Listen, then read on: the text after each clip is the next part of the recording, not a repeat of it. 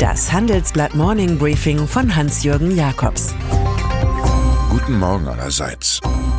Heute ist Donnerstag, der 24. Januar. Und das sind heute unsere Themen. Revolte in Venezuela.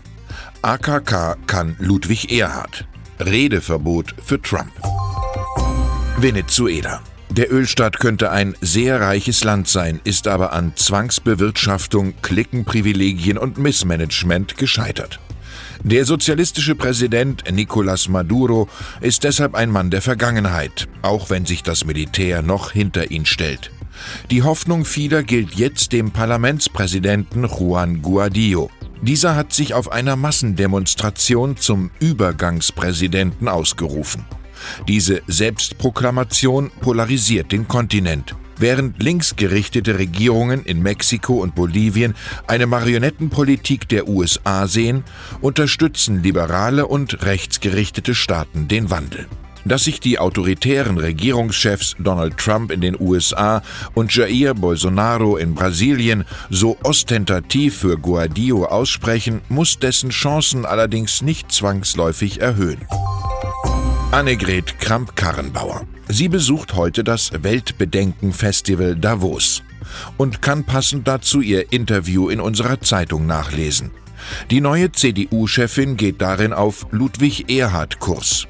So will sie zum Beispiel ihrer Partei zu mehr wirtschaftspolitischem Profil verhelfen und ist für Rahmenbedingungen, also weniger Steuerlast, die es ermöglichen, dass unsere Unternehmen im internationalen Wettbewerb weiter stark agieren können.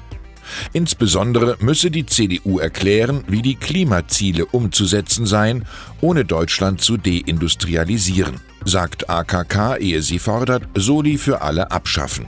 Es ist, als habe sie bei ihren Gesprächen mit Friedrich Merz sehr genau hingehört.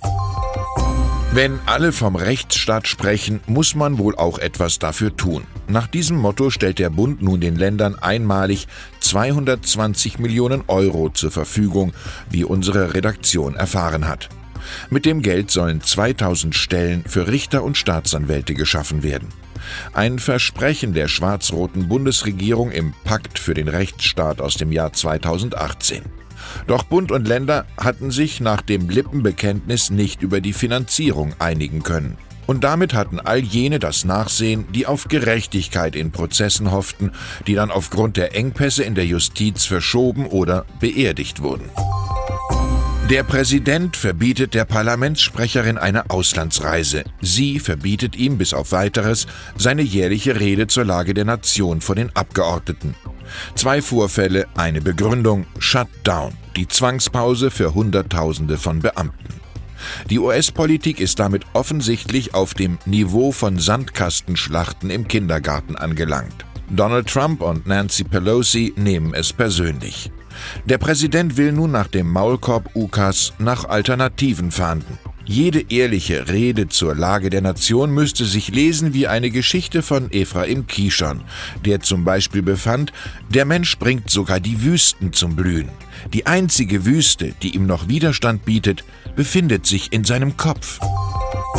Der ganze Gelbwesten-Bürgerfrust in Europa. Zudem gehört auch der Ärger darüber, dass nach 2007, 2008 das Finanzsystem mit vielen Steuermilliarden gerettet werden musste und die verantwortlichen Banker pfleglich behandelt wurden. In London sitzen jetzt, zehn Jahre nach dem Ende der Finanzkrise, tatsächlich ein damals amtierender Bankchef und seine Helfer auf der Anklagebank. Es geht um John Varley, einst bei Barclays angestellt.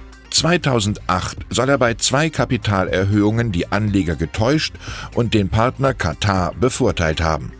Bei George Bernard Shaw lernen wir, es stimmt, dass Geld nicht glücklich macht. Allerdings meint man damit das Geld der anderen.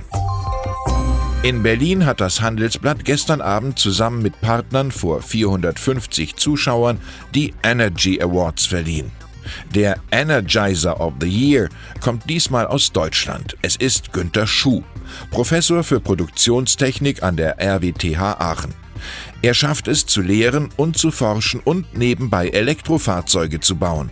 Sein neues Kleinauto Live kommt Ende April auf den Markt. 2019 hat die Aachener Schuhfabrik erst einmal damit zu tun, 3200 Vorbestellungen abzuarbeiten.